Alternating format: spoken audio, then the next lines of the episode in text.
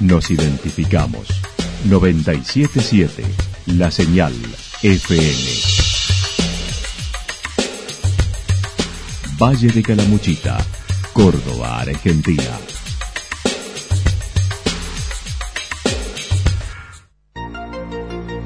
El más completo resumen de las noticias de la región, encontralos todos los días a las 12 y 30, a las 16 y a las 22 horas. Panorama de noticias. Por la 977, la señal FM nos identifica también con las noticias.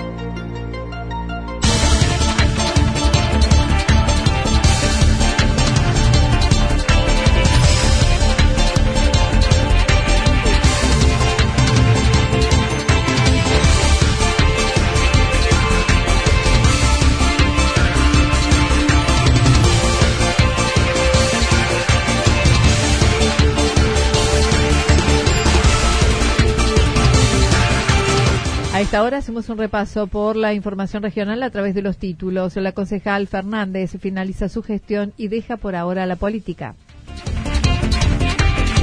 Presencia calamuchitana en el Mundial de Canicross en Suecia.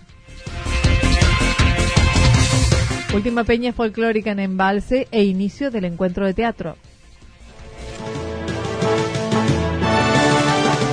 La actualidad en síntesis. La actualidad en síntesis. Resumen de noticias regionales producida por la 977 La Señal FM. Nos identifica junto a la información.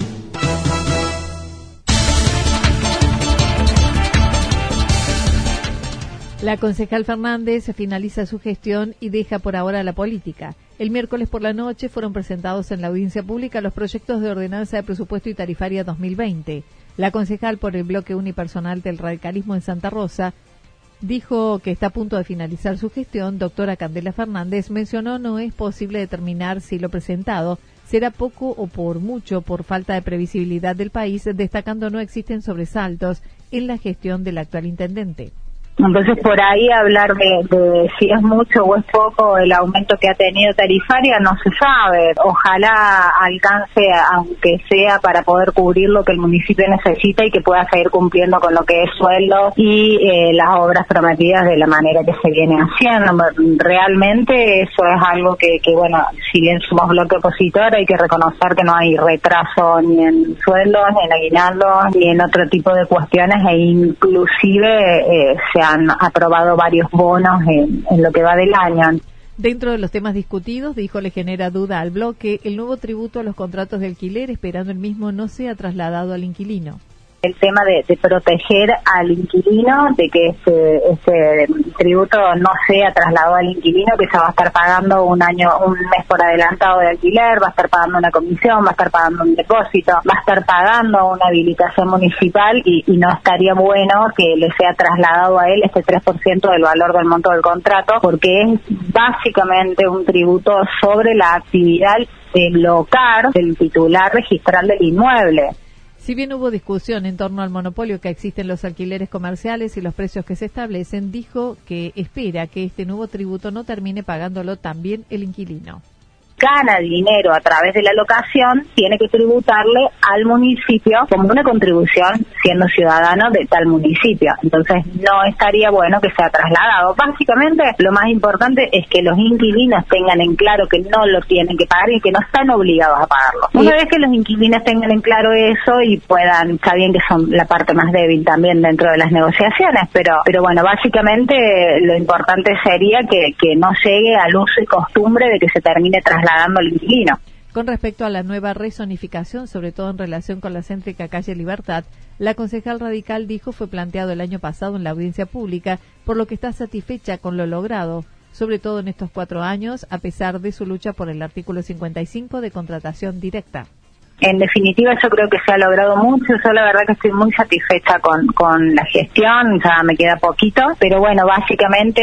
yo siempre peleando por el artículo 55 y la contratación directa y, y, bueno, y se ha logrado en estos años la modificación de varios de sus incisos, lo que me, deja sumamente orgullosa. Así que bueno, es cuestión de, de, ver cómo, cómo sigue adelante y, y esperando que el próximo consejo funcione también como cuerpo en beneficio de todos los ciudadanos de Santa Rosa de Calamuchita que no peleen al vicio. Mm.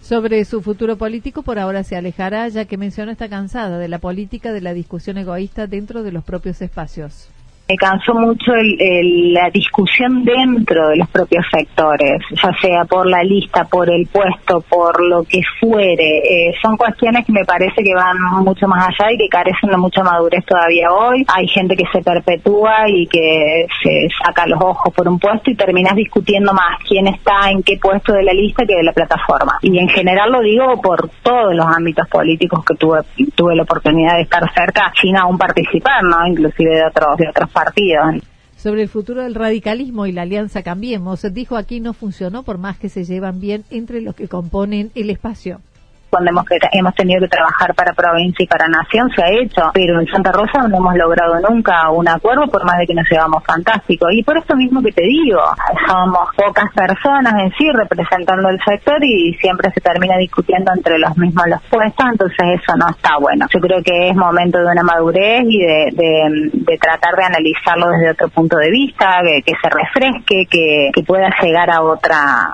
a otra forma de ser llevada adelante la política. Lo que pasa es que para sectores tan chiquitos como el nuestro, sin apoyo económico, es muy difícil. Finalmente, y acerca de la actuación de la oposición al partido gobernante, coincidió no existe, ya que está desmembrada.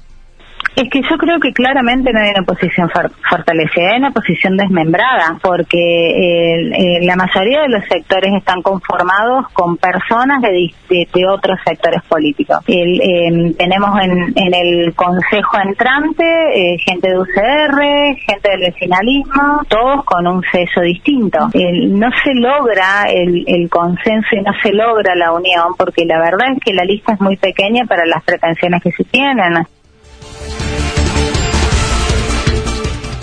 Presencia calamuchitana en el Mundial de Canicross en Suecia, integrando la selección argentina de Canicross, Pablo Tabor y Mulan, su mascota, estuvieron participando en Suecia del Mundial de la especialidad del 24 al 28 de octubre, tal como comentó. Por suerte, gracias a, la ayuda de muchas personas y bueno, y el trabajo que hemos realizado junto con, con toda la selección de, de Canicross, pudimos llegar y, cumplir con el objetivo que era ir y, y poder y participar de un evento a nivel mundial. Cuatro hombres y una mujer en dupla con los animales estuvieron representando al país en este deporte, el mashing, un deporte con perros que tiene su origen en una forma de transporte nórdica que se caracterizaba por el uso de perros de tiro para arrastrar trineos sobre superficies nevadas o heladas. Existen un sinfín de modalidades muy practicadas afuera que cada vez tienen más popularidad en nuestro país. En lo que hace al canicross consiste en correr con un perro atado a la cintura y el bike jorking que en la persona va en bicicleta con el perro atado a ella. El circuito de montaña fue lo más destacado dentro de esta participación. Eh, eh, el circuito que fue personalmente lo que más me gustó de, todo el mundial, eh, el montaña en Suecia rodeado de pinos, fue la verdad que todo fue esta muy enriquecedora. Dentro del seleccionado fueron Baltasar Nuosi, Diego Sánchez, Pablo Tabor, Lucas González y Luciana Bozón. Acerca de la experiencia vivida, Tabor manifestó Sudamérica se encuentra en un nivel inferior al imaginado, con europeos muy superiores.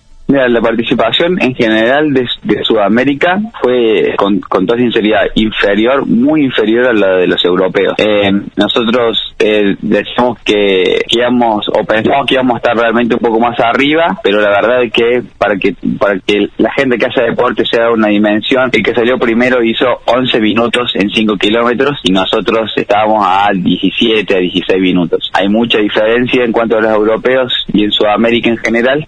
No obstante, el año próximo seguirán apostando por la disciplina con tres sudamericanos que suman para el próximo Mundial, en los que estima poder participar siempre condicionado a la situación económica. De cara ya lo que viene el año que viene, que tenemos tres sudamericanos anotados, de los cuales todos suman puntos para el próximo Mundial y empezar a sumar eh, puntos, ¿no es cierto? En Calamuchita aún no se practica la disciplina, por ello todos los martes y jueves comenzarán a encontrarse con otros interesados en el balneario Santa Rita a las 20 horas martes y jueves a las 8 de la noche en el balneario Santa Rita. Si no, bueno, nos buscan en, las redes sociales. Estamos como CanRan o como, bueno, Pablo Tabor. Nos buscan y, y para arrancar nomás.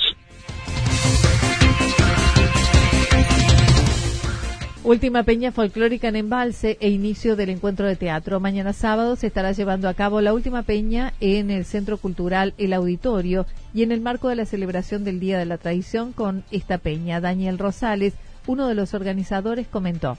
Es de público conocimiento tanto en Embalse como en mucha gente de la región y ya nos conoce que cada mes tenemos una peña, en este caso cae justo un día anterior al Día de la Tradición, así que aprovechamos para celebrar y cerrar con todo eh, este año 2019 con las peñas del auditorio. En lo que respecta a la grilla de artistas, estará presentándose el grupo Ascochingas de Córdoba junto a artistas invitados como José Montoro de Río Tercero, La Amanecida de Embalse, Academia Chicán de la Cruz como artistas principales un grupo de Córdoba, Ascochinga, que es una, una banda que se formó hace poquito tiempo, que está sonando muy bien, que hay algunos integrantes que estuvieron eh, en su tiempo con Rally Barrio Nuevo y formaron este grupo, son todos cordobeses, están como artistas principales. Después tenemos la Academia Chicán de la Cruz y están los muchachos de la Amanecida, que son una banda de jóvenes eh, de aquí de Embalse, Habrá servicio de buffet y la entrada es a la gorra. Será en la planta alta de la terminal de embalse.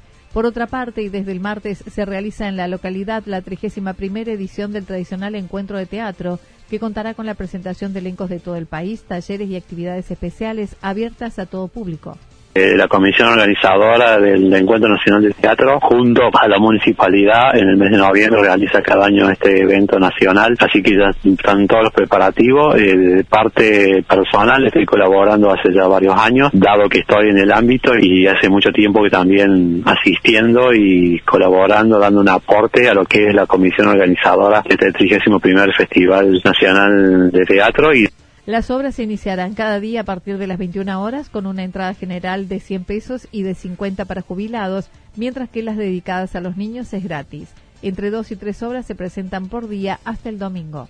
Cada año va a haber dos puestas teatrales cada noche, en algunas creo que hay tres, em, y también va a haber eh, obras para infantiles, en horario de la siesta y de la mañana para los colegios o para aquellas familias que quieren llevar a sus niños eh, también y ver eh, espectáculos infantiles con entrada gratuita en este caso.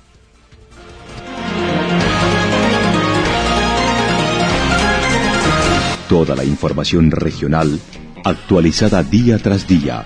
Usted puede repasarla durante toda la jornada en www.fm977.com.ar. La señal FM nos identifica también en Internet.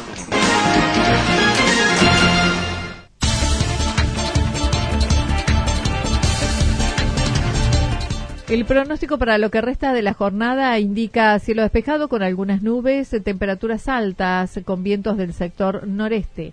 Las máximas estarán ubicadas entre los 29 y 31 grados. Para mañana sábado anticipan inestable, sobre todo en la madrugada y durante toda la jornada con lluvias aisladas. El viento estará soplando del sector sur-sureste.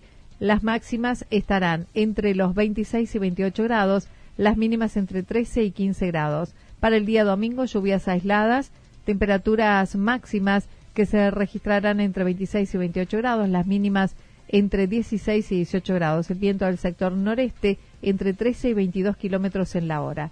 Datos proporcionados por el Servicio Meteorológico Nacional. Lo que sucedió en cada punto del valle. Resumimos la jornada a través del informativo regional en la 977. 977 La Señal FM.